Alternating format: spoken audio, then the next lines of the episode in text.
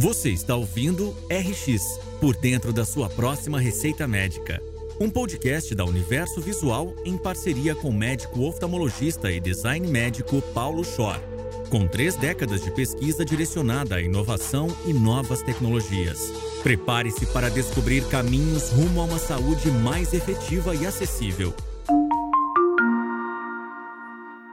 Olá, eu sou o Paulo Schor e esse é o podcast RX por dentro da sua próxima receita médica, com apoio, idealização e produção da Universo Visual. Semanalmente, eu estou apresentando debates com convidados especiais sobre inovação médica, tecnológica, humanização, saúde, educação. E esse é um projeto que busca conectar entusiastas da oftalmologia, inovação e medicina. Eu espero vocês toda semana para bate-papos e repercussões de cada assunto comentado.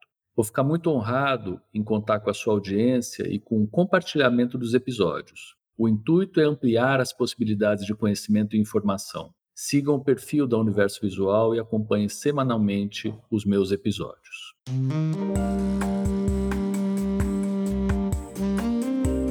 Eu tive uma conversa muito interessante, bastante profunda e abrangente com o Ricardo de Lázaro. O Ricardo é um farmacêutico, médico, empreendedor, um inovador e um descobridor. Ricardo disse para gente inúmeras coisas que nós não sabíamos e que nós provavelmente vamos usar no futuro. E eu vou começar de trás para frente.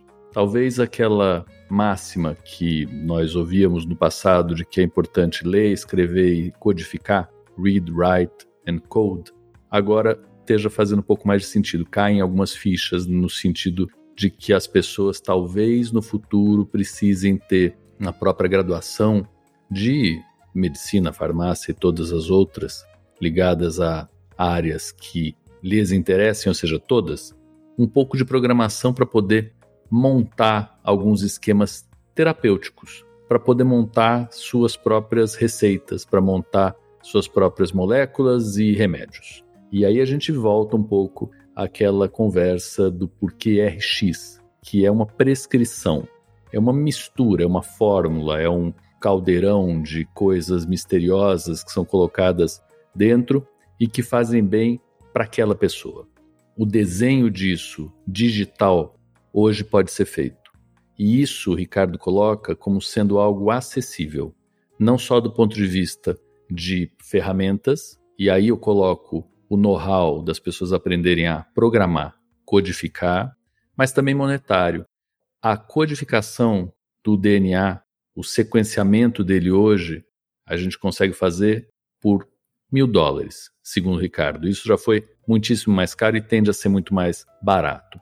A partir do sequenciamento do DNA e dessas ferramentas computacionais, a gente efetivamente consegue fazer o que também se chama de biologia sintética ou ah, um pouco do que algumas pessoas tentam fazer chamando de biohacker que são modos de oferecer e experimentar novas terapias e novas drogas para você mesmo.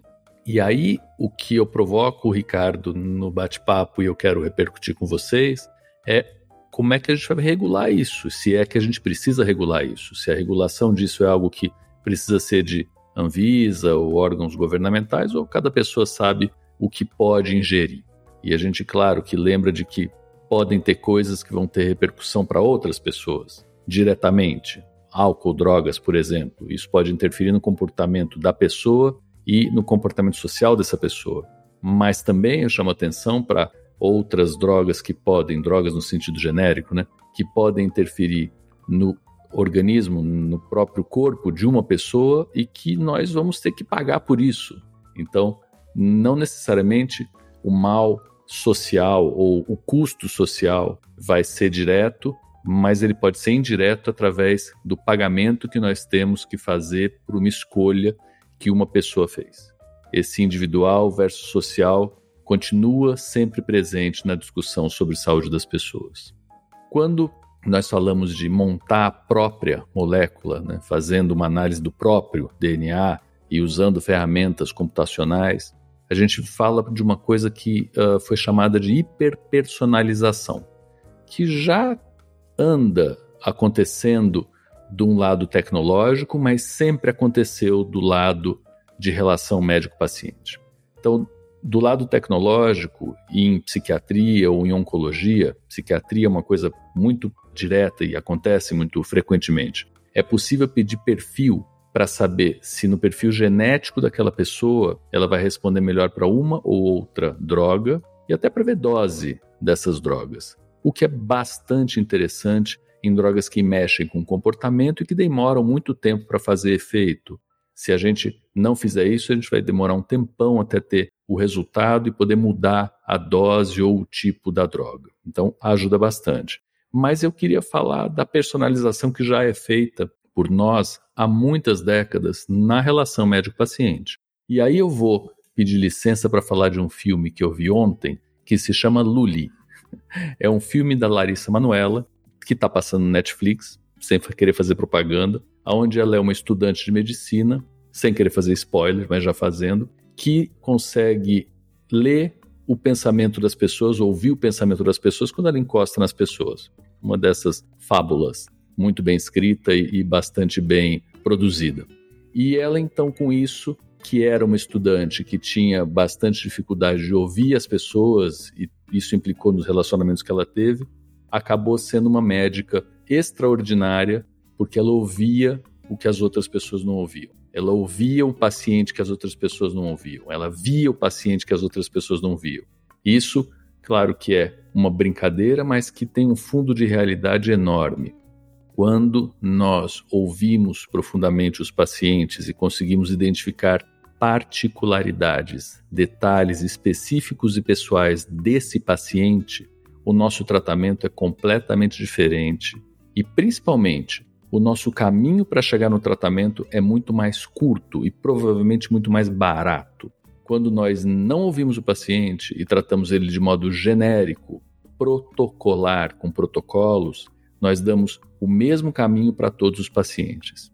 E isso, para a gerência, para a gestão, até que é bom. A gente sabe quais são os protocolos a serem colocados em uma ou outra manifestação de fala, mas para o paciente é péssimo. E provavelmente para a economia do sistema também não é o melhor caminho. Talvez uma mistura para que exista um certo balizamento nos tratamentos a serem oferecidos, mas uma insistência, ao meu ver, importante na personalização da audição. Que nós consigamos treinar cada vez melhor nossos estudantes e médicos e requalificar os médicos para que eles ouçam e, a partir do ouvido, eles consigam fazer um exame físico no consultório ou importar um exame físico, que é algo que eu tenho falado há bastante tempo também, e depois que eles peçam algum exame subsidiário, se necessário, sabendo o que vai vir ou tendo uma certa dúvida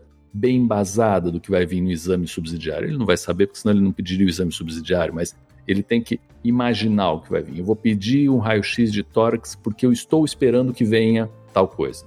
Então, isso é alguma personalização a partir do ouvido, que não é tecnológico, mas leva ao mesmo lugar.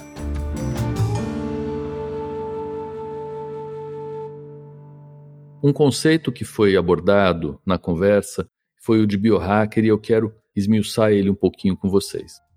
Hacker é uma palavra que já foi confundida com criminalidade, com fora da lei, com algo que é ilegal. E há muitas décadas isso já caiu por terra e hoje a gente tem hacker como pessoas que resolvem problemas de modo não convencional, não tradicional.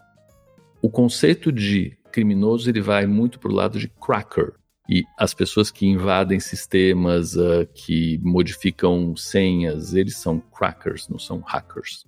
É um detalhe, mas é um detalhe importante. E é bastante importante porque, por exemplo, nós fundamos um grupo que se chamou Mad Hacker. E é um grupo de médicos, eh, engenheiros, físicos, advogados, jornalistas, artistas que propunha soluções para a área médica.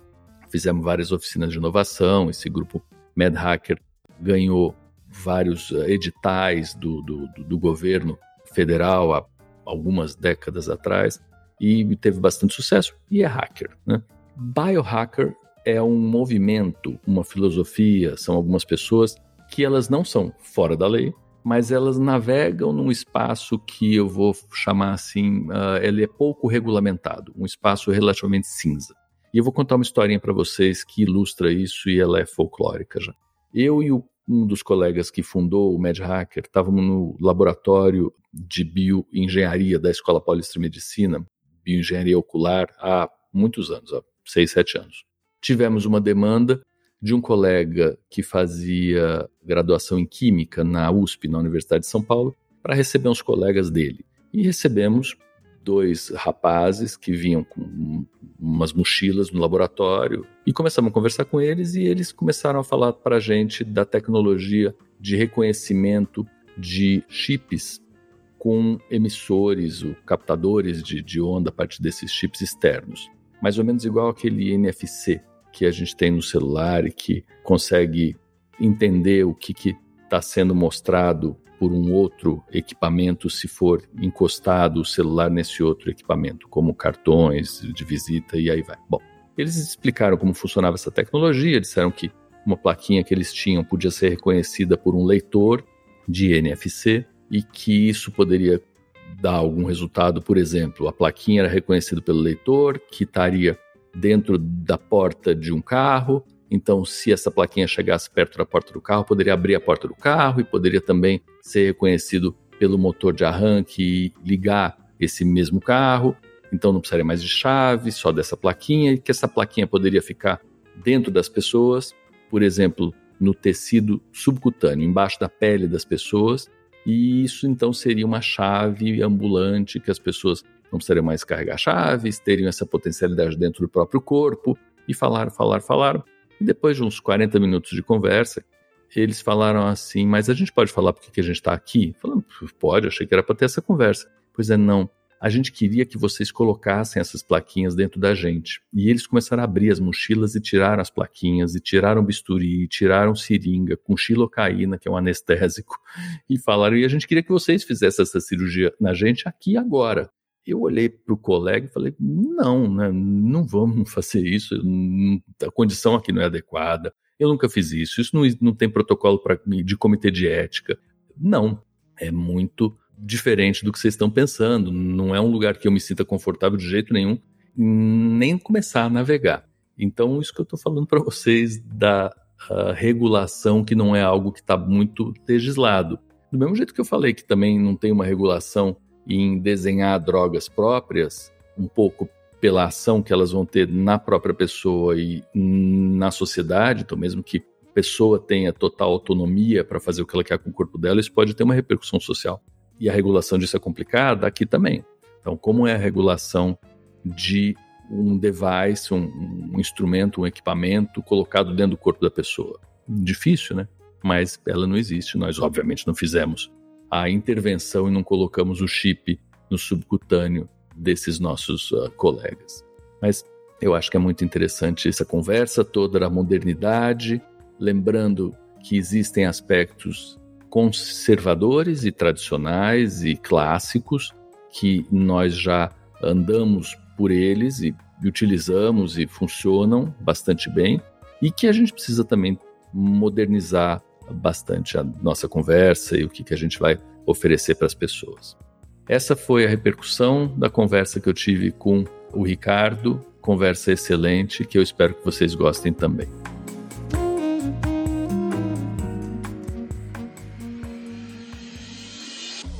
Você acabou de ouvir RX por dentro da sua próxima receita médica com Paulo Schor. Aproveite para se inscrever em nosso canal e acompanhar semanalmente as histórias e repercussões que serão apresentadas por aqui. Siga também as nossas redes sociais, arroba Revista Universo Visual e arroba Paulo Schor. Até a próxima!